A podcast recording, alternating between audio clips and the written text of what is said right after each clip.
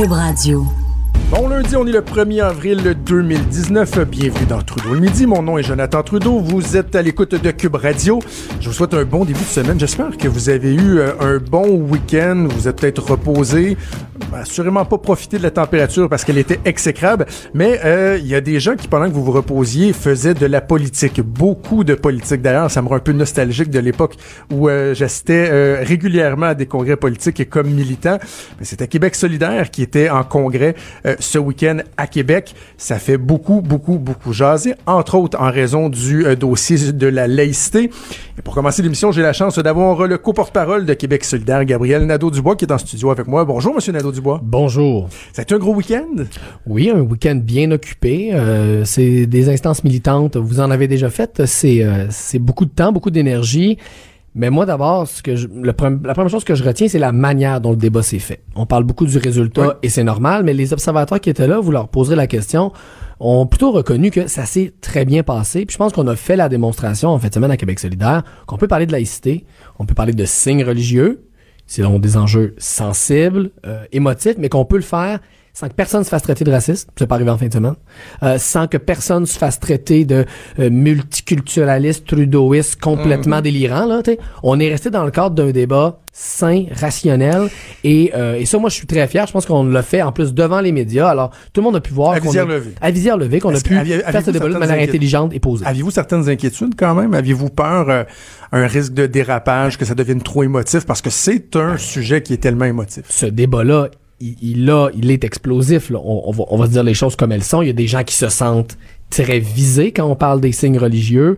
Il y en a d'autres qui ont, euh, qui, pour qui c'est un enjeu très très très très très important. Donc, euh, je dirais pas que j'avais des inquiétudes, mais en même temps, on n'aborde pas ce sujet-là sans avoir une petite voix dans notre tête qui nous dit j'espère que ça va pas déraper. Et ça n'a pas dérapé en fin de semaine. Puis ça, moi, je suis très fier de mon parti à ce niveau-là. Il y a quand même, effectivement, il n'y a pas eu de déchirage de chemise. Il y a quand même certaines personnes qui sont restées avec un, petit goût de travers, là. Euh, notamment, on va écouter un extrait, si vous voulez bien. C'est Lise Boivin, qui était coordonnatrice du collectif mm-hmm. Laïcité de Québec solidaire.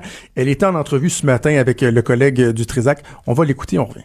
Mais ben, on est évidemment très déçus de, de, de ça, de très déçu du fait que le 9 février, il n'y a personne qui a représenté notre qu'on nous avait donné une, une parole et que ça n'a pas été respecté. Hmm. Pour moi, ça, euh, c'est décevant du parti euh, auquel j'adhère depuis longtemps. Ce n'est pas dans ses pratiques d'agir comme ça.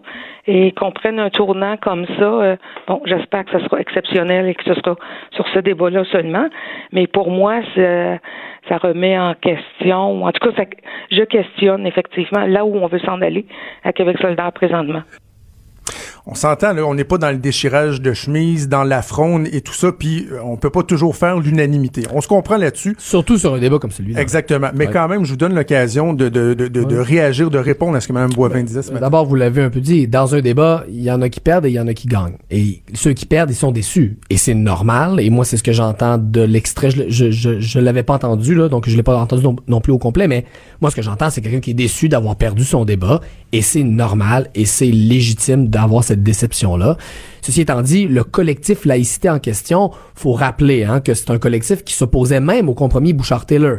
Donc c'est un compromis qui était déjà contre la position euh, appelons-la historique de Québec solidaire, parce que ça allait pas assez loin. Ce collectif-là voulait qu'on ait en fait la position de la CAQ c'est une et là comprenez-moi bien là, ils ont le mhm. droit d'avoir cette position là, ils ont le droit de la défendre dans les instances, ils ont le droit de la défense dans l'espace public, il y a pas de problème avec ça. Mais c'était une voix minoritaire, je dirais même très minoritaire au sein de Québec solidaire, euh, parce que ces gens-là voulaient même aller plus loin que Bouchard-Taylor. Donc c'est une voix minoritaire qui a sa place, et on, on veut pas les mettre dehors, mais ils, étaient déjà minoritaires quand on débattait de Bouchard-Taylor, donc ça me surprend pas, bien honnêtement, qu'ils soient déçus ce matin. Vous avez beaucoup parlé de l'effritement du, euh, du consensus euh, Bouchard-Taylor. Et je, regarde les sondages d'opinion publique, j'écoute ce que les gens nous disent, la façon qu'ils réagissent, qu'on en parle à la télé, euh, bon, journal, radio. Je, dois vous avouer que cet effritement-là, je le sens pas. Est-ce qu'il était palpable dans la population ou au sein des instances, au sein des militants de Québec solidaire seulement? Ben, je pense que la première distinction qu'il faut faire, c'est la distinction entre ce qu'on dit Bouchard-Taylor et ce qu'on fait dire à Bouchard-Taylor. Parce que moi, j'écoutais Simon Jolin Barrette la semaine dernière, par exemple, dans certaines entrevues, dire, nous, ce projet de loi-là, là, on s'appuie sur Bouchard-Taylor. Ben, je suis désolé, là. Bouchard-Taylor était très clair. C'était une interdiction de signes religieux pour les gens en situation de pouvoir d'autorité coercitive, ça, pour le dire simplement, c'est les gens qui ont le pouvoir d'arrêter les autres, qui ont le pouvoir d'exercer la force sur les autres citoyens et les autres Mhm. citoyennes. Le projet de loi, il va beaucoup plus loin que ça. Les enseignants et les enseignantes n'ont pas de pouvoir de coercition. Et ça va beaucoup plus loin. Il y a même dans ce projet de loi-là, moi, c'est l'exemple que j'aime donner. C'est un projet de loi qui s'impose également aux notaires de l'État. Un notaire, c'est pas exactement quelqu'un qui a un pouvoir de coercition. Si Simon Jean Barrette veut les mettre dans son projet de loi, il a le droit, là. Mais qu'ils nous disent pas que c'est basé sur Bouchard-Taylor. Ça, c'est pas vrai. Donc, un des problèmes avec Bouchard-Taylor, c'est ça. C'est que tout le monde s'est mis à s'en réclamer, puis euh, au fur et à mesure, ça a voulu de moins en moins dire quelque chose de précis. Et deuxièmement, on parle de Bouchard-Taylor, mais on devrait dire Bouchard-Bouchard. Parce que Charles Ah oui. Taylor, un des auteurs lui-même, a renié euh, ces recommandations-là. Jocelyn McClure aussi. à Jocelyn McClure, qui était un des rédacteurs. ouais. Euh, et même dans la société civile, il y avait par exemple des organisations syndicales qui défendaient ce compromis-là, qui l'ont aussi abandonné dans les dernières années. Donc, quand Dans on- la population, le sentez-vous? Ben, je le sens pas. ben, c'est-à-dire que dans la population, les sondages, je les vois comme vous, là. J'habite pas sur une autre planète. Moi, je pense pas qu'on devrait prendre nos positions comme politiciens ou comme parti en regardant seulement les sondages. Euh, c'est un, c'est un des éléments, mais c'est pas le seul. Et sur cette question-là, nous, on a préféré avoir une position de principe. Ça veut pas dire que ça devient notre priorité numéro un, mais euh, c'est une position où on revient à une idée simple et claire. La laïcité, ça s'applique aux institutions, ça s'applique à l'État, mais pas aux individus. On parlait de la joute politique un peu par rapport Ouais. à ça, parce que c'est un aspect que j'aime beaucoup, puis Ah, honnêtement, je vous vois très à l'aise là-dedans comme leader euh, de Québec solidaire. Là, euh, dans la dynamique euh, qui va euh, s'implanter, c'est que le seul parti que le gouvernement va pouvoir rallier, c'est le Parti québécois, Ouais. qui Ça- avait déjà des demandes. Oui. Je fais une parenthèse dans Oui. la question pour dire que ça, même si on avait adopté, même si on avait confirmé Bouchard-Taylor en fin de semaine, ça n'aurait rien changé. On aurait quand même été contre le projet de loi. Ben, et en fait, la CAQ je- serait pas allé chercher plus notre adhésion. Mais c'est là que je vais aller. C'est là que je vais aller. C'est que justement, là, le Parti québécois est le seul parti que la CAQ peut rallier. Mhm. Et euh, ce que moi j'appelle les bargaining chips, là, peut-être le, gouvernement les a mis trop rapidement. Là. Le, retrait du crucifix, euh, puis euh, les enseignants. Bon, là, le Parti québécois va en vouloir plus. On va dire, Ouais. ah, mais là, ça, ça prendrait aussi les éducatrices en service de garde. Ça prendrait les écoles privées. Et le gouvernement va peut-être vouloir faire plaisir au Parti québécois. Ils veulent pas l'adopter tout seul, le Ouais. projet. Alors que si vous aviez maintenu la, la position Bouchard-Taylor, vous auriez pu faire le contrepoids dans l'autre sens, dire, ben, nous, on est prêts à vous appuyer, mais retirez donc les notaires, retirez donc les, Les- enseignants, enseignantes. Là, vous pouvez plus faire ça, ben, ben, là. Parlons de parlons de politique justement et de jeux de politique. La CAQ est allée en campagne avec une position plus claire que claire sur le fait que les enseignants, les enseignantes allaient être inclus, même si la deuxième opposition Québec solidaire avait gardé sa position sur Bouchard-Taylor, jamais jamais la CAQ aurait retiré les enseignants les enseignantes pour aller chercher l'adhésion de Québec solidaire. Je pense que ça, euh, ce serait vraiment euh, une prédiction très, très, très audacieuse et je pense qu'il n'y avait aucune chance que ça se produise. Et, c'est, et ça, ça a contribué à la réflexion à Québec solidaire parce qu'en voyant un projet de loi qui va si loin, un projet de loi qui va tant plus loin que, que, que Bouchard-Taylor, beaucoup de, de partis, appelons-le les, appelons-les les partisans historiques de Bouchard-Taylor au sein de Québec solidaire se sont dit, mais là, compromis, c'est comme le tango. Hein? Ça prend deux partenaires. Et là, le partenaire en avant, là, il- de toute évidence, il en veut pas de compromis. On va pas continuer à essayer de, de, de faire de, de faire vivre une marionnette qui de toute façon euh, a plus d'énergie là. En on- même temps, il voulait pas retirer Le compromis, il existe plus. Finalement, il le retire. Il voulait pas de clause grand-père, de droits acquis. Finalement, il va de l'avant. Et je pense que ça s'arrête là. La liste Vous des que compromis va que, la? CAQ était prête à faire, dans ce sens-là. Est-ce qu'ils vont faire des compromis dans l'autre sens? Peut-être bien, euh, mais, euh, mais moi, je, je, je mets en garde les partis qui s'engagent dans cette direction-là. Est-ce que ça va faire prendre des points dans les sondages à court terme? Oui. Est-ce que ça va mobiliser les gens derrière leur option politique? Ça, c'est une question différente. Il y a une différence entre euh, répondre à, euh, au sondage et même aller chercher de la popularité sur le moment et consolider un mouvement politique fort. Parce que moi, je me rappelle, à l'époque de la Charte des valeurs, là, il y avait aussi un large appui en termes de sondage au projet du PQ, y compris même au sein de Hum, l'électorat libéral. Le PQ, ça ne l'a pas empêché de perdre le pouvoir. Là. Donc, parlant de joute politique, justement, je pense que la question des signes religieux, oui, c'est un enjeu important. Je veux pas le minimiser. Je dis pas que c'est n'importe quoi. Je vais juste dire, est-ce que c'est un enjeu qui mobilise les gens assez profondément pour que ça les fasse se ranger derrière une option politique, je pose la question. Et moi, la dernière manifestation de 150 000 personnes que j'ai vue, c'était pas des gens qui demandaient l'interdiction des signes religieux.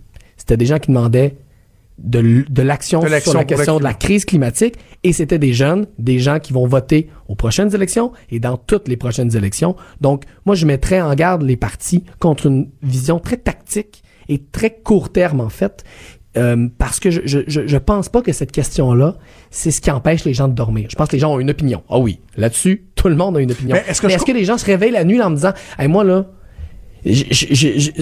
ça m'inquiète dans mes tripes ça, je pose la question. Je suis pas certain de ça. Est-ce que je comprends qu'à l'inverse, vous, ça vous empêchera pas de dormir non plus? C'est-à-dire que est-ce qu'on doit s'attendre à ce que Québec solidaire mène une bataille de tous les instants pour tenter de bloquer ce mm. projet de loi-là? Ou votre position, bon, elle est adoptée, vous êtes conscient qu'il y a un gouvernement majoritaire, vous allez faire valoir vos oppositions, mais vous ferez, vous ferez pas obstruction nécessairement. Est-ce que c'est ce que je comprends? Ben, c'est-à-dire, on va faire notre travail d'opposition, oh mais dans un régime majoritaire, vous connaissez comme moi, on va faire tout ce qu'on peut pour améliorer le plus possible le projet de loi. Mais ça ne deviendra pas la priorité. On va faire valoir notre position, on va faire valoir notre opposition, mais ça ne devient pas la priorité. Et ça, c'est les mêmes instances qui ont changé la position de Québec solidaire ont aussi été explicites dans leur vote sur le fait que la grande priorité pour nous, c'est de contribuer à ce mouvement là, qui naît euh, de lutte au changement climatique, puis ce mouvement pour mettre de la pression sur le gouvernement. Et, euh, et nous, c'est là-dessus qu'on va continuer à se concentrer. Vous en avez beaucoup parlé, ça aussi en fin de semaine. Évidemment, là, on parle de, de, de, laïcité parce qu'il y a le changement de position et tout, mais euh, l'environnement en fin de semaine, c'était à l'agenda aujourd'hui. Euh, enfin, euh, du, du week-end. Est-ce qu'il y a des, des éléments nouveaux dans, dans, dans la position? Qu'est-ce qui est sorti du Congrès au niveau de l'environnement? Ben, ce qui est sorti, c'est surtout qu'on on a présenté cette campagne euh, à nos militants, nos militantes, la campagne de l'ultimatum 2020.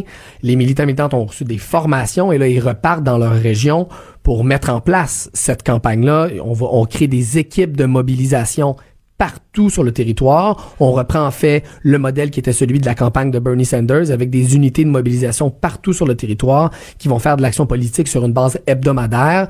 Je donnerai pas toutes les punches, mais disons que les députés de la CAQ vont se faire taquiner et vont se faire mettre de la pression dans leur circonscription pour agir sur les changements climatiques. Nous, on va faire notre bout aussi à l'Assemblée. On est vraiment dans cette logique qu'on a beaucoup répété dans les derniers mois de transformer Québec solidaire en mouvement politique. Certains vont aimer, certains vont pas aimer, mais on a les idées très claires. On sait où on s'en va. On a eu le débat sur les signes religieux la page est tournée et on se relance maintenant dans cette grande campagne. Vous dites quoi aux jeunes qui sont, c'est beaucoup en, en, vogue, on parle des jeunes qui sont éco-anxieux, qui euh, s'empêchent de dormir carrément euh, la nuit parce que bon, ils sont très très très anxieux par rapport à l'environnement. Et là, ben vous, vous avez un message. La semaine dernière, c'était une rencontre d'urgence mm-hmm. où on a vraiment l'impression que on doit faire quelque chose demain matin, sinon euh, la Terre va arrêter de tourner. Euh, comprenez-moi bien, je suis pas en train de nier l'importance des changements climatiques. Je, parle juste de, la séquence, dans la façon de le voir. Vous dites quoi ces jeunes-là qui se sentent vraiment angoissés? Je pense que le meilleur remède à l'anxiété ou à l'angoisse, c'est l'action. C'est quand on est anxieux que quelque chose va pas bien, la pire chose qu'on peut faire, c'est rester dans son salon, puis y penser, puis y penser, puis y penser, parce que là, plus on y pense, plus on angoisse. Moi, je le pense vraiment, puis c'est vrai dans nos vies personnelles aussi. Je pense que le meilleur remède à l'angoisse, c'est l'action. Puis c'est ce qu'on essaie de faire à Québec Soldat, de dire à tous ces jeunes-là, vous êtes angoissés, vous êtes anxieux, parfait, mais la meilleure manière de, le meilleur remède, c'est de transformer cette anxiété-là en énergie politique d'action.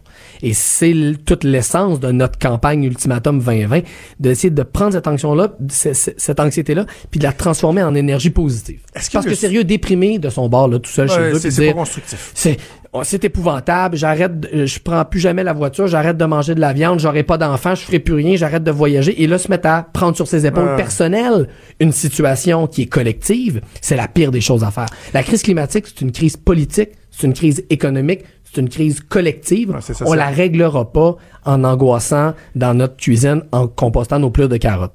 On va la régler en créant un mouvement citoyen. OK, j'entends bien. Est-ce qu'il y a un souci quand même de trouver un équilibre euh, dans la fête? Parce que euh, moi, je, me ramène beaucoup au, mouvement des Gilets jaunes, euh, la réaction qu'il y a eu, le ressac qu'il y a eu. Des fois, on a l'impression dans la population, puis il y a des sondages aussi qui le démontrent, je sais que les sondages ne font pas foi de tout, mais quand même, euh, les gens sont, sont conscientisés, sont prêts à, à, à, bouger, mais en même temps, ils disent, on peut pas tout arrêter. Par exemple, le développement économique, les habitudes. Est-ce qu'il y a ce souci-là de trouver un équilibre pour être capable quand même de, de, de susciter l'adhésion? Et pas une espèce de déconnexion des gens qui disent, oh, mais là, là vous m'en demandez trop, M. Nadeau-Dubois. Il y a des perceptions, il y a la réalité, il y a une perception, et vous avez raison, il y a une perception que le, disons, le mouvement environnemental et Québec solidaire, il y a une perception que on est contre le développement, contre la, la, la création mmh. d'emplois, tout ça. Alors qu'il y a eu tout un travail dans les dernières années à Québec solidaire et dans le mouvement environnemental de dire, d'abord, ce qu'il faut faire, c'est une transition, puis ensuite une transition juste. Qu'est-ce que ça veut dire une transition juste? C'est-à-dire une transition où c'est pas aux travailleurs, travailleuses, c'est pas aux gens ordinaires à payer la facture de ce changement de type d'économie. Hmm. Les ouvriers, les ouvrières qui travaillent en pétrochimie dans l'est de Montréal, là, c'est pas de leur faute s'ils travaillent en pétrochimie. ils n'ont pas, choisi, ils pas choisi que l'économie allait être autant centrée sur le pétrole. On leur a jamais demandé, voulez-vous une économie dépendante au pétrole? On fait un référendum, votez oui, votez non. Ça s'est jamais arrivé, ça. L'économie a été construite comme ça par les décisions du passé. Et là, aujourd'hui, les gens ordinaires se ramassent dans des situations compliquées. Ils sont obligés de prendre leur voiture sont obligés de travailler dans une industrie polluante. On peut pas dire à ces gens-là, c'est vous qui allez prendre le bill de la transition. Il faut que cette transition-là se fasse avec les gens. Et c'est, par exemple, c'est là où Emmanuel Macron s'est cassé les dents mm. en disant on va mettre une, taxe sur le gaz pour tout le monde, puis débrouillez-vous. Est-ce que viendra un jour où, par exemple, il faudra penser à des péages sur certaines routes? Un jour, oui. Mais d'ici là, il faut faire tout le travail pour donner des alternatives. Parce qu'on peut pas avoir des mesures punitives en matière d'environnement, par exemple en matière de transport, sans donner l'alternative en matière de changement climatique. D'ailleurs, M. Legault s'est levé en chambre la semaine dernière en disant Québec solidaire le faire payer le monde, le mettre des péages. C'est vrai que dans notre plan de transition, il y avait des péages, mais pas avant 2030. Pourquoi? Parce qu'on disait, on mettra pas des péages avant de donner des alternatives. Il faut commencer par les alternatives. Il faut commencer par un gouvernement qui prend ses responsabilités et ensuite on aura une certaine légitimité de dire aux gens, ben là, vous aviez tant de, de dizaines d'années pour faire des changements. Là, on est rendu à des mesures un peu plus corsées. J'avais promis que je parlerais pas juste de, la, de laïcité. Ben, j'ai, euh, j'ai tenu euh, ma promesse. Gabriel Nadeau-Dubois, co-porte-parole de Québec solidaire. Merci. Merci. On aura l'occasion, entre autres, de reparler d'environnement. Ben oui. Assurément. On est prêt tous les jours, nous autres. Merci. Tous les jours. Salut. C'est Gabriel Nadeau-Dubois, co-porte-parole de Québec solidaire. On revient dans quelques secondes. Cube Radio. Cube Radio. Autrement dit. Trudeau, le midi. Fort intéressant de parler avec euh, Gabriel Nadeau-Dubois. Évidemment, je ne vous apprendrai rien en vous disant que euh, sur l'idéologie, les idées, bon, etc., euh, à bien des égards, je suis à des mille de ce que Québec solidaire propose. Dans toutes les formations politiques, c'est celle de, qui je suis, le plus loin. Là. Mais en même temps, l'analyse politique que je suis veut, veut s'ouvrir à ce que les autres proposent. je veux pas juste, moi, dire ça c'est de la merde, ça c'est de la merde, ça c'est de la merde, puis de parler de juste ce qui me tente, ce qui m'intéresse. Donc, de parler de du revirement, de la, nouvelle position de Québec solidaire, je trouve que c'était pertinent, c'était intéressant. Et il y avait moyen de le faire en essayant de comprendre ce qui s'est passé, euh, ce qui a motivé ce changement-là. Oui, en remettant certaines choses en question, mais en même temps, on peut le faire aussi en ayant un dialogue. Là. Pas obligé de juste dire, ouais, c'est bien fou ce que vous proposez. Là. Je, pense que c'est correct de le faire et euh, je trouve que M. Nadeau-Dubois est, euh, fort efficace en entrevue. Euh, franchement, là, il y, a des, y a des politiciens là qu'on des fois vous les interviewez puis vous demandez vraiment finalement de quoi vous avez parlé au bout de 15 minutes, mais avec M. Nadeau-Dubois, c'est c'est bien intéressant. Alors les gens de Québec solidaire qui sont toujours les bienvenus à discuter avec moi. J'ai jamais mangé personne et ça n'arrivera pas. L'autre événement qui a touché la laïcité, c'est évidemment Évidemment, la vidéo que le premier ministre du Québec, François Legault, a mis en ligne hier euh, via les médias sociaux, là, bon, certains disaient c'est une adresse à la nation, là, comme les, présidents américains. Puis, mais tu sais, c'est pas aux heures de grandes écoutes. On n'a pas mobilisé les euh, réseaux de télé, la, la, la, la, radio et tout. Dans le fond, il a fait quoi? Il, a mis en ligne une vidéo, comme des gens font des milliers, des milliers de fois euh, à chaque chaque seconde à peu près. Mais bon, là, il y avait quelque chose d'un peu plus solennel, c'est le premier ministre. Une vidéo de 2 minutes 25, peut-être l'avez-vous entendu, peut-être ne l'avez-vous pas entendu.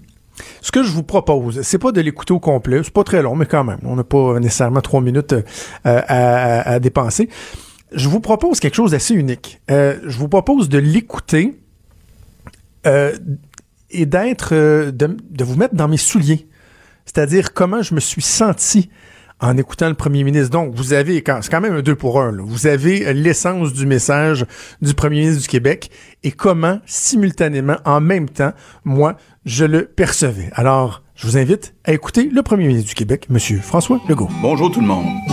Jeudi passé, le gouvernement a déposé un projet de loi sur la laïcité de l'État. Notre projet de loi prévoit que les signes religieux vont maintenant être interdits pour les employés de l'État en position d'autorité.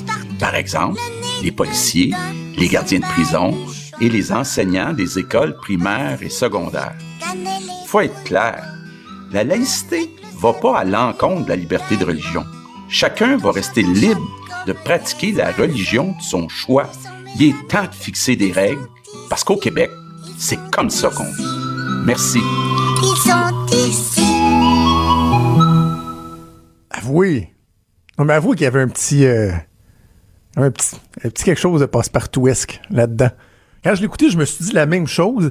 Et là, je me suis dit, je suis tout seul qui a pensé ça. Et là, ce matin, j'ai demandé à, ma conjointe, tu sais, qui suit pas autant la politique euh, que moi, parce qu'elle a déjà son, son, mari là, qui, hein, qui en parle à tous les jours. Fait que, tu elle, pas, elle baigne pas là-dedans. Là, là j'ai dit, regarde, je te dis rien, écoute-le. Dis-moi ce que t'en penses. Je te dis rien. Je, te, laisse pas entrevoir ce, comment je l'ai perçu.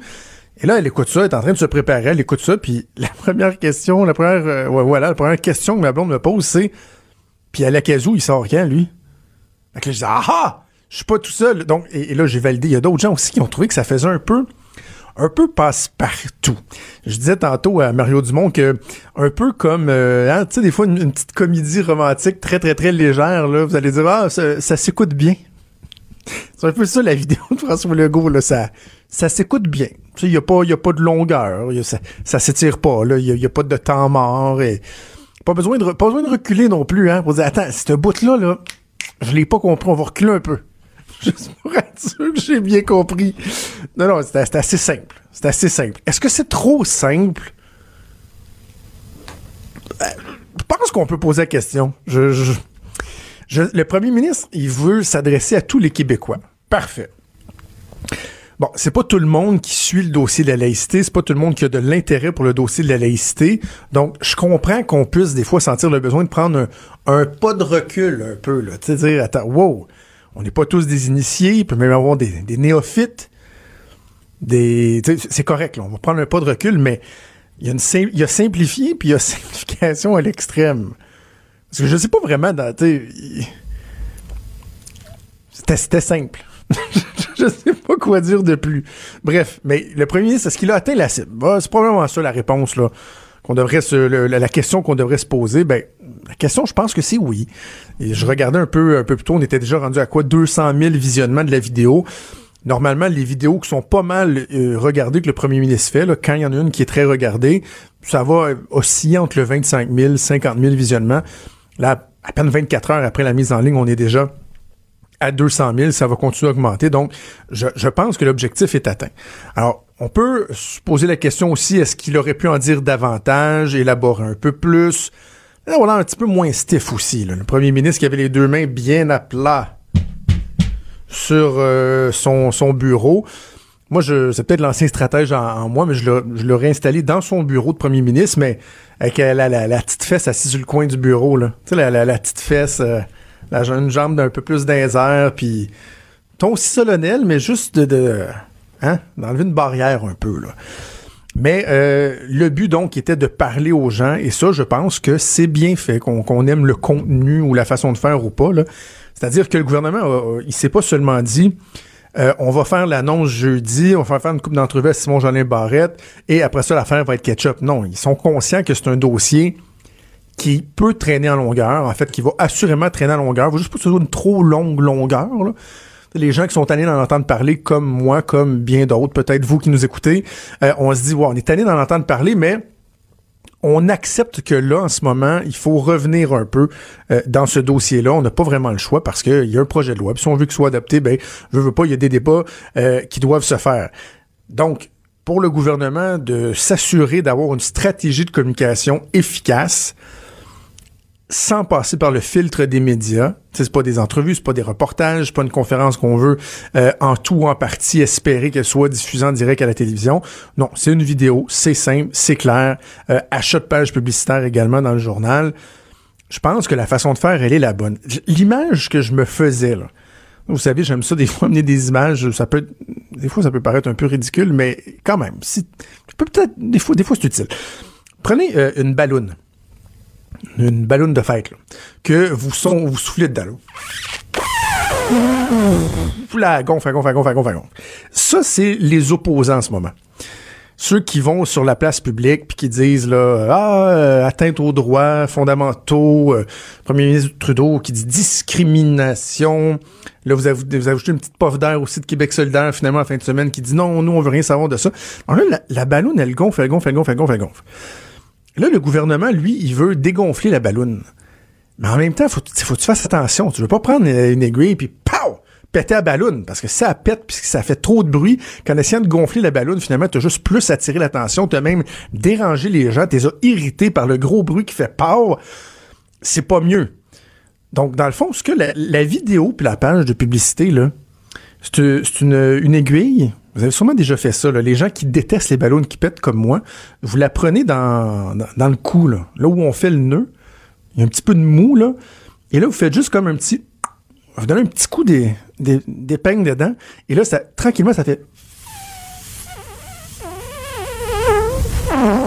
Ça dégonfle tranquillement. C'est tout doux, c'est pas violent, ça fait pas mal. Donc, cette vidéo-là, la publicité, moi, je les, je les vois comme des petites aiguilles qui nous servent à aller juste percer la grosse ballonne tout doucement, sans faire trop de bruit. Petite vidéo simple, deux minutes, deux minutes et demie de, de, temps. Le premier ministre qui dit pas grand-chose, pas de propos, de propos problématiques là-dedans, mais on, dégonfle un peu la ballonne. Là, la ballonne, elle va se regonfler. On va en gonfler une autre. Parfait, pas de problème. On va acheter une petite page de publicité. On, va faire une photo du premier ministre. On réécrit le message qu'on voulait passer. Je pense que c'est ça la stratégie et c'est loin d'être mauvais. C'est loin d'être mauvais parce que ce qu'il faut faire, c'est contrer le dérapage que certains pourraient essayer de d'opérer dans ce dossier-là, que le dossier se cochonne, que finalement on soit obligé de reculer ou quoi que ce soit. Donc pour l'instant, qu'on aime ou qu'on n'aime pas, je pense que euh, le premier ministre et son gouvernement font euh, quand même bien les choses. Mais reste à suivre. Est-ce qu'on va être capable encore de bien dégonfler toutes les ballons avec des petites aiguilles, là, comme je disais, là, sans faire de gros pow! C'est ce qu'on va voir au cours des prochaines semaines. Bougez pas, on revient. Quand Trudeau parle de politique, même les enfants comprennent. Jusqu'à 13. Vous écoutez Trudeau le midi. Cube Radio. J'aime beaucoup, beaucoup les sports olympiques. J'aime particulièrement les Olympiques, et autant les Olympiques d'été que les Olympiques d'hiver. Un petit faible, je dirais plus pour euh, les Olympiques d'hiver. Un des éléments que je déplore, c'est que on parle beaucoup, beaucoup de nos athlètes. On les suit, on apprend à les connaître en période olympique. Lorsqu'on est entre deux, on dirait que soudainement, oh, on oublie un peu leur, existence, alors que pendant ces années-là, nos athlètes continuent à bûcher, à travailler fort. Des fois, ils ont des chambardements dans leur vie professionnelle, dans leur vie personnelle. Euh, et je trouve que euh, on devrait davantage s'en intéresser. Et d'ailleurs, c'est ce qu'on va faire tout de suite en ayant euh, l'occasion de, de, parler avec Charlie Bilodeau qu'on a connu aux Jeux olympiques de Pyongyang de, euh, Pyeongchang pardon. En particulier, on le connaissait déjà avant, mais avec sa partenaire Juliane Séguin en patin artistique, ils avaient atteint la neuvième position, quand même un beau succès pour des gens de chez nous. Et ça brasse un peu dans la, dans la carrière, dans la vie de Charlie Bilodeau, puis on va aller faire le point avec lui. Il est en studio à Montréal. Bon midi, Charlie. Salut, Jonathan, ça va bien? Oui, ça va très bien, toi aussi? Oui, merci. Charlie, euh, parlons de de l'après-olympique euh, parce que bon il y avait eu des résultats qui étaient euh, qui étaient intéressants qui étaient satisfaisants j'aurais de la misère à ne pas trouver ça intéressant d'être neuvième au monde ce qui est quand même digne de mention mais une fois que les Olympiques ont été passés, euh, toi, de ton côté, il y a, une, remise en question, quoi, qui s'est opérée, une évaluation d'où tu étais rendu puis où tu voulais aller dans ta carrière? Oui, on peut dire ça comme ça quand même. Ben, c'est certain que la participation aux Jeux olympiques euh, de Pyeongchang a été l'aboutissement un peu des dernières années de nos objectifs et de tout ça. Et donc, en fin de saison, c'est le moment où est-ce qu'on se pose des questions, où est-ce qu'on fait le point sur les objectifs qu'on a atteints, sur les objectifs qui, nous restent à atteindre un peu. Et donc là, euh, dans cette période-là, on se remet en question, on essaie de changer un peu des trucs pour justement viser le prochain cycle. Et puis là, ben, c'est à ce moment-là que j'ai décidé de, de, de changer de partenaire, là, justement. C'est ça, tu t'es séparé de, de Juliane à ce moment-là. Euh, ça doit pas être une, une décision qui est, qui, est, euh, qui est évidente à prendre parce que, bon, tous les sports d'équipe, on voit souvent des équipes qui sont, qui sont soudées ensemble, mais lorsque c'est un duo, vous êtes, vous êtes uniquement euh, l'un et l'autre, bon, avec les entraîneurs, le- le- l'entourage et tout, mais il reste que vous êtes pratiquement soudés, là, donc de, de, de défaire ce lien-là, ça doit être, ça doit être assez déchirant. Ouais, c'est quelque chose assez déchirant, effectivement. C'est vraiment ma partenaire, euh, notre entraîneur et moi, on était un triangle vraiment uni qui partait en compétition, qui faisait tout ensemble. Et là, euh, vraiment, c'est dans le but de- de- d'atteindre d'autres niveaux, de, de changer un peu de direction, que j'ai décidé justement que cette situation-là ne, me convenait plus nécessairement. J'ai décidé un peu comme euh, de changer d'emploi en quelque sorte, puisqu'au final, euh, c'est un peu ça. Tu sais, si on n'est plus heureux dans, dans le travail qu'on fait, dans la job où est-ce qu'on est, ben, je, j'invite tout le monde à justement prendre ça en main et changer justement des choses. Et c'est ce que j'ai essayé de faire. C'est une rupture qui est autant professionnelle que personnelle, on se comprend? Euh, oui, vraiment, mais en fait, en même temps, tu sais, c'est, ça, ça vient pas d'une chicane ou de quoi que ce soit. C'est, c'est Mhm. vraiment, c'est le sport, sais comment que, que c'est, euh, je veux dire, dans le but de toujours viser plus haut, de se renouveler, d'atteindre de nouveaux sommets, ben, tu sais, il y a des décisions comme ça qui sont dures à prendre et qu'on doit prendre, mais ça n'enlève à rien euh, comment la relation que j'avais avec euh, ma partenaire et ma coach aussi, puisque j'ai changé, changé d'entraîneur en même temps. là. Comment on établit le, le cheminement pour euh, la suite des choses? Là? Bon, le choc est encaissé, la décision est prise. Euh, Est-ce que tout de suite, dès le lendemain, tu te dis, bon, ben là, parfait, ça me prend une nouvelle coach, une nouvelle partenaire. Est-ce qu'il y a une portion d'entraînement solo, le temps de passer à autre chose, de réfléchir, euh, qu'est-ce que tu vas rechercher chez une partenaire, chez un, un entraîneur? Comment ce processus-là s'établit, se met? Ça a été un long processus quand même, mais pour moi, c'était OK, faire le point, je suis dans une situation qui me convient plus.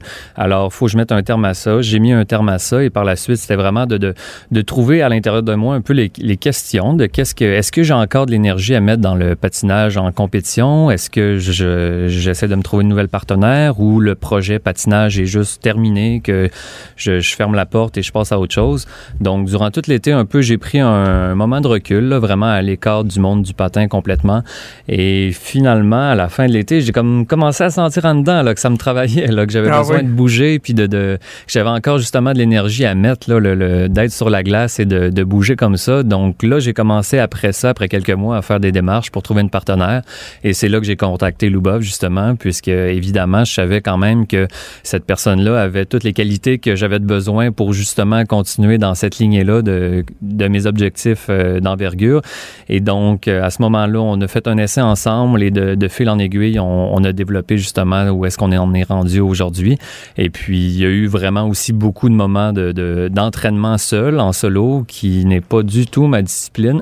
donc, euh, j'ai trouvé le temps long pas mal. C'était le temps que je recommence. là. Comment on, on établit ces critères-là d'une euh, d'une partenaire qui qui qui qui euh, serait euh, éventuellement la, bonne? Parce que bon nous on, on regarde les, les patineuses les patineurs on les trouve on tous tous on les trouve tous exceptionnels c'est des des athlètes de haut calibre qu'est-ce qui va faire que par exemple une athlète pour toi serait la bonne partenaire mais pas nécessairement pour un autre etc Ben, j'aime dire que c'est comme un peu se, se chercher une blonde ou un chum. C'est de un, il n'y a pas de manière de faire, et de deux, on est tous différents. Donc, tu y vas selon ce que toi, euh, tes forces et tes faiblesses, comment que, à quel point tu veux que l'autre personne te complète, ou bien donc soit exactement pareil, ou euh, c'est un heureux mélange de tout ça. Mais pour Lubov, je savais que c'était une personne qui avait des, des belles lignes sur la glace, euh, qui était souple, qui était euh, justement, elle revient d'un an de tournée du Cirque du Soleil euh, sur patin. Donc, c'est Ok. certain qu'avec cet univers-là, justement, du cirque, tout le côté acrobatique a été développé. Donc, il y avait un plus encore là où est-ce que je sentais vraiment que durant les dernières années, c'était une direction que je voulais prendre. Et donc, euh, ça allait de soi là, pour moi de contacter euh, Luba. La complicité elle est aussi importante euh, sur la glace qu'à l'extérieur de la glace. En fait, je pose la question est-ce que ça existe? Tu sais, je, vais donner un exemple, Charlie. Moi, je fais de la radio de, de- depuis euh, quelques années déjà. Euh, J'ai déjà vu des émissions de radio où le produit en ondes est fantastique, la chimie opère. Mais dès que les micros se ferment, les gens sont pas capables de, de, de, se regarder. Mais l'important, c'est que le produit est bon. Est-ce que ça se peut ça en patin artistique? Est-ce qu'il y a des gens qui en dehors de la glace, la relation va être plus ou moins bonne, mais sur la glace ça fonctionne, ou on n'a pas le choix d'avoir une chimie autant euh, sur glace qu'en glace? Ouais, ça peut arriver, mais après ça, c'est ça reste que c'est toi qui décides du, du, produit en soi que tu veux. Là, c'est certain que tout ce qui se passe en dehors de la glace euh, transparaît sur les performances et tout ça. Donc, euh, je veux dire, euh, ma partenaire pour moi, c'est quelqu'un euh, avec qui je veux bien m'entendre, avec qui je veux avoir une connexion. On a des gros objectifs communs et donc les deux on vise la même la même chose. Alors, c'est certain que tu sais comme juste au quotidien, tu sais à l'entraînement que des chicanes ou quoi que ce soit, ça survient pas vraiment dans l'état d'esprit où ce que je suis, puisque j'ai toujours en tête que les deux, peu importe ce qui arrive, les deux, on, on a les mêmes objectifs. Donc, même s'il y a une journée où est-ce que c'est moi qui est, qui est un peu moins dedans ou si c'est ma partenaire qui est un peu moins dedans, ben, c'est des choses qui arrivent, mais au final, on veut les deux la même chose. Donc, avec cet état d'esprit-là, au final, ben, j'essaie de, de, de, créer chaque jour euh, pour qu'il soit le mieux. Là. Donc là, tu as officialisé ton partenariat avec Lubov. Donc, on comprend que vous avez commencé à travailler ensemble, à vous entraîner ensemble. Ça prend combien de temps avant d'être en mesure de compétitionner comme, euh, comme nouveau couple sur la glace? À ce jour, ça fait trois semaines qu'on patine ensemble, mais les choses vont extrêmement vite. Euh, vraiment, de, prendre son bagage, de prendre mon bagage, on met ça ensemble, on s'ajuste, puis les éléments euh, techniques de patinage sortent vraiment toutes seuls. C'est assez incroyable, je m'attendais pas à ça, mais on planifie notre première euh, compétition pour être au début août, ici à Montréal, au championnat québécois d'été. OK. Et là, c'est quoi la route? J'imagine qu'on a toujours les yeux sur l'objectif ultime. Dans votre cas, c'est les, Jeux olympiques de, Pékin en 2022. Est-ce qu'on se permet de voir aussi loin déjà ou on doit vraiment découper le, le parcours étape par étape, gravir les échelons? Euh, je crois qu'il faut vraiment le découper, puisque ça, c'est oui, c'est le, 2022 et le gros objectif derrière tout ça, mais après ça, il faut, faut changer d'échelle, un peu revenir au, au, jour le jour, puis vraiment à l'entraînement. Qu'est-ce qu'on doit faire pour être prêt à chaque compétition, à, chaque saison. Et là, dans le fond, dans les prochaines semaines, on va commencer à développer les, chorégraphies, donc euh, bâtir notre programme court, notre programme long. Et puis, à partir de là, ben, on va entraîner justement ces programmes-là. Et cette année, en plus, il y a les championnats du monde qui sont au Centre Bell euh, fin oh! mars. Donc ça, c'est aussi un, c'est une tribune qu'on veut pas manquer puisque, écoute, c'est la première fois euh, en je sais pas trop combien d'années qu'il y a les championnats du monde ici à Montréal et de ça, de performer devant les gens de chez nous, là, c'est, c'est quelque chose qui, qui me tient quand même à cœur. C'est au mois de mars de cette année ou en, 2020? En 2020. Euh, non, ouais, pardon, en 2020, oui. OK, c'est ça. Donc, dans un an, dans un, dans, un peu plus d'un an. Mm-hmm. OK. Est-ce que, eh, je regardais en faisant ma recherche pour me, me préparer euh, pour l'entrevue, euh, t'es natif de Trois-Pistoles, les gens qui sont euh, très, très fiers de toi euh, là-bas, on les comprend. Est-ce que tu as l'occasion d'y retourner souvent ou en tout cas aussi souvent que tu le souhaiterais? oui, quand même. Surtout cette année. Cette année, évidemment, avec les compétitions et l'entraînement qui étaient moins présents dans, dans ma vie, j'ai eu plus l'occasion de descendre dans le Bas-Saint-Laurent, justement de voir euh, ma famille, de voir mes amis là-bas, de passer un peu de temps justement dans la région. Puis ça, vraiment, la fierté des gens là-bas, ben oui, ils sont fiers de moi, mais moi, je suis tellement fier aussi de, de, venir de cette place-là, de représenter le Bas-Saint-Laurent, la, mhm. région des Basques. Donc, c'est un amour euh, euh, bidirectionnel. Puis euh, l'aspect euh, inspiration pour euh, pour les jeunes, est-ce que est-ce que tu le vois comme étant une pression, c'est un honneur, une opportunité? Parce que lorsqu'on est rendu à ce niveau-là, il y a ça, il y a les plus jeunes qui se tournent vers nous, qui nous regardent et on a cette possibilité là de de les inspirer, de s'assurer que le sport est en santé et tout. C'est un honneur vraiment. Écoute, euh, que, que, les gens me voient comme un modèle, euh, j'apprécie ça énormément. Mais oui, ben il y a une petite pression quand même. Là, je dois je dois le dire là, avec ça. Là. On dirait qu'il faut que je fasse attention à tout ce que je fais. Puis euh, j'ai tellement l'impression de pas avoir été un modèle dans ma vie, mais que là, ben les, je suis rendu un modèle où je sais pas trop là, quelque chose comme ça. Euh, mais c'est écoute, c'est, vraiment agréable là, de, de savoir qu'il y y a des jeunes que je peux inspirer, puis qui, qui vraiment, c'est incroyable. Que ton, parcours a été sinueux un peu. Euh, ça se peut. Euh, vas-y, je t'écoute. Dis-moi qu'est-ce qui s'est mal passé. non, mais je, je, je, pose la question. Tu dis, il me semble, j'ai l'impression que j'ai tellement pas été un, un, un modèle. Est-ce que quand tu regardes ton parcours, tu es surpris que tu en sois rendu là? Euh, non, non, non, mais tu sais, dans le sens que le patin, pour moi, tu sais, dans un plus jeune âge, c'était vraiment, j'avais pas plus d'intérêt que ça, vraiment. C'est ma mère qui, qui m'a fait commencer à patiner parce qu'elle était entraîneur. Donc, tu sais, j'allais là, je m'amusais, j'avais du fun avec mes amis, mais vraiment sans plus. Puis bon, ben, je suis capable d'avoir du fun en patinant, donc j'ai continué. Pour moi, ça a toujours été un peu une partie de plaisir. Puis euh, vraiment comme ça, là, euh, à la légère. Puis là, finalement, je me retrouve justement là. Oh, OK, un modèle bon, OK. Faut que je fasse attention, là. ben oui, mais bravo. Moi, je trouve ça, ma, ma petite fille de 4 ans, là, euh, en fin de semaine, elle fait son deuxième spectacle de patin à vie euh, à Lévis.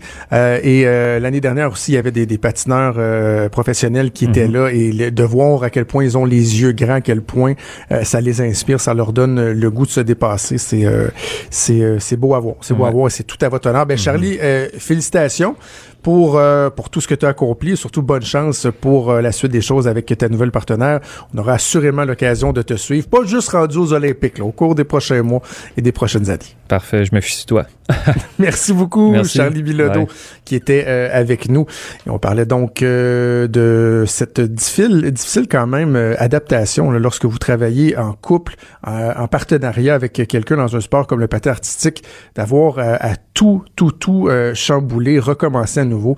Des décisions qui sont pas, euh, qui sont pas évidentes. Beaucoup de courage, beaucoup de détermination de la part de nos athlètes. C'est important de le souligner. On va faire une pause et on vient avec Vincent Dessureau. Les vrais enjeux. Les vraies questions. Trudeau, le midi.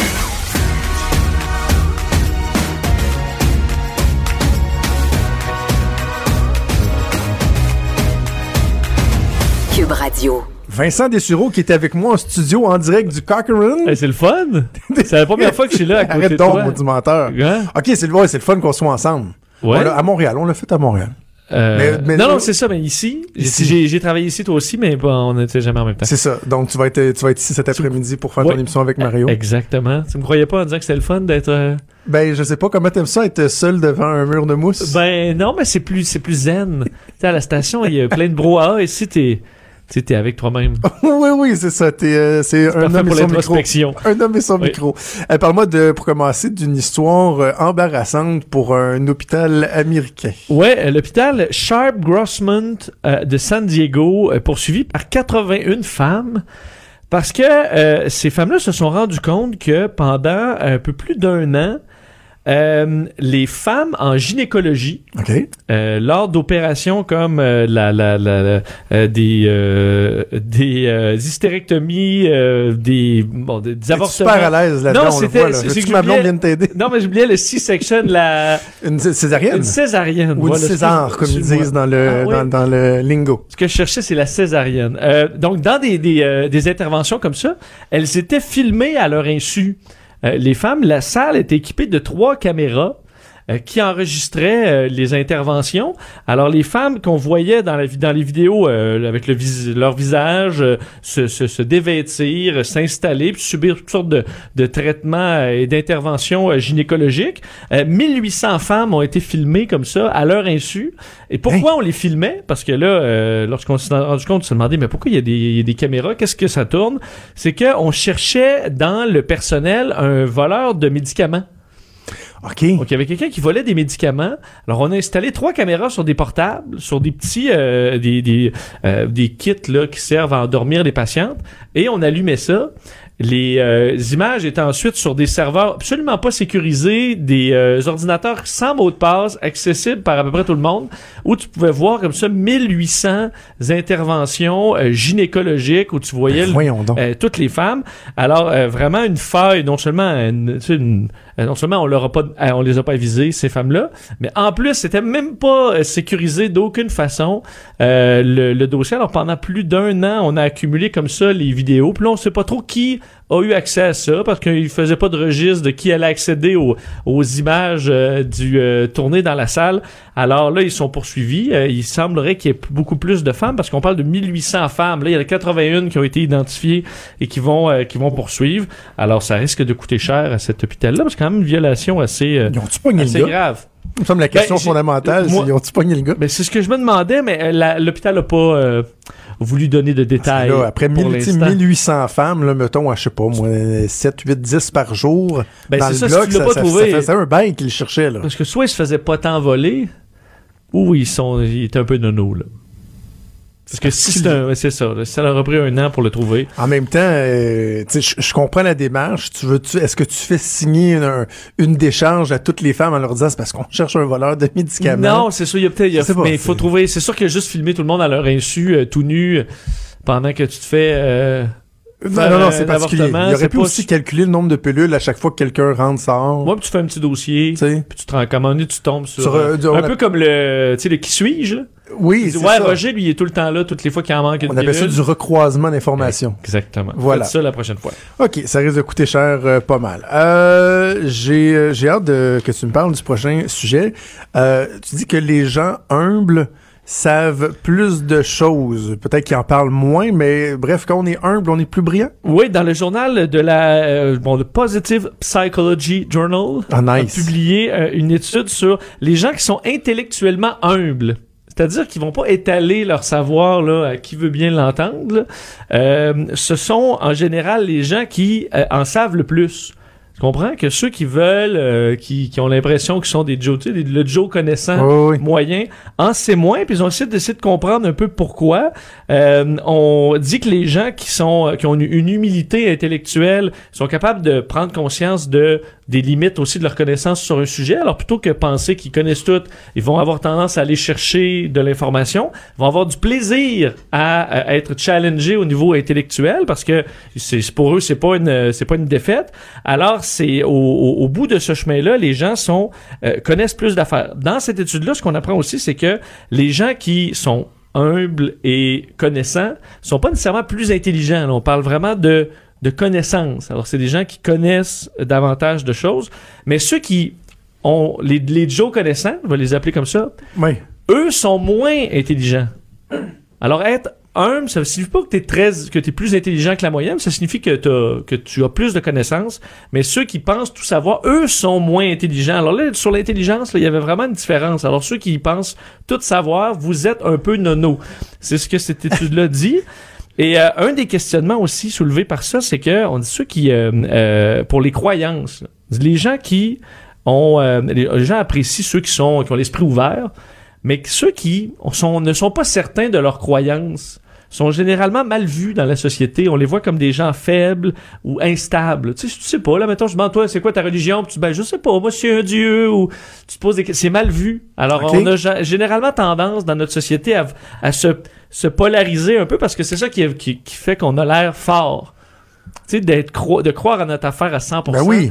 Et euh, que c'est peut-être pas là que tu, le chemin à parcourir, tandis que quand tu es incertain, c'est là que tu iras chercher euh, dans la fontaine de la connaissance. Oui, c'est ça, mais en même temps, les gens qui sont de bons bullshitters, Oui. qui ont l'air de croire, des, des fois, euh, ils peuvent peut-être être tricheurs un peu, mais tu sais, t- il y en a qui vont dire, mon Dieu, pourquoi lui, euh, il se pogne toutes les filles, euh, euh, il a réussi à avoir des bonnes jobs, même si on le sait qu'il est pas si bon que ça, parce que justement, cette, cette, euh, cette assurance-là, confiance. elle, elle est bonne. Oui, elle est bien vue. Mais c'est ce qu'il faut changer. Alors, le, l'incertain, là, il faut valoriser ça. Le petit Joe connaissant, on le démasque de plus en plus de nos jours. Moi, d'ailleurs, Internet, les téléphones euh, me, me, beaucoup de plaisir à démasquer oui, les parce petits que Joe là, connaissants. Parce toujours que à avant, deux clics de confirmer que c'est un C'est ça, c'est ça. Il y a du monde avant qui dit Ouais, moi je le sais, là, telle, telle, telle affaire. Puis là, tu Attends une seconde. Donne-moi deux Non, secondes. Pas du tout. t'as pas raison. Tu as tort. Avant, fallait chercher dans le dictionnaire, puis c'était long. Voilà. OK. Et là, tu vas me parler, parce que là, c'est euh, c'est la, la, la chronique euh, jardinage. tu sais. Oui. Euh, parce que le printemps arrive. euh, Vincent, le printemps arrive. Et euh, lors de cette période printanière, euh, on voit aussi le retour des moustiques. hein. Oui, les moustiques, Comment les éloigner? On aime le soleil, les plantes et l'été, mais on aime moins ces insectes piqueurs. Ah, il recommence à avoir des araignées aussi. mais là, c'est vraiment les moustiques OK. qui peuvent aussi transmettre des maladies, euh, bon, dans plusieurs, euh, dans plusieurs pays. Et on s'est intéressé à savoir est-ce que la musique peut euh, éloigner les moustiques. Et on a remarqué que au moins un style de musique, une chanson en tout cas, éloignait les moustiques. Veux-tu l'entendre? Hein? Ben, Alors ça, la chanson en camping là, à mettre à tue-tête dans les haut-parleurs quand il y aura des mouches en fin juin, là, tu sais, dans- au pic des mouches en, c'est à Côte-Nord. Est-ce Euh, que c'est Ça va bien de Kathleen? non, ça non. Mais euh, donc écoutez, Ça doit faire la job aussi. là. le- ben sûrement, mais là c'est que tu t'en retournes à l'hôtel. mais euh, donc la chanson qui éloigne les mouches, c'est celle-là.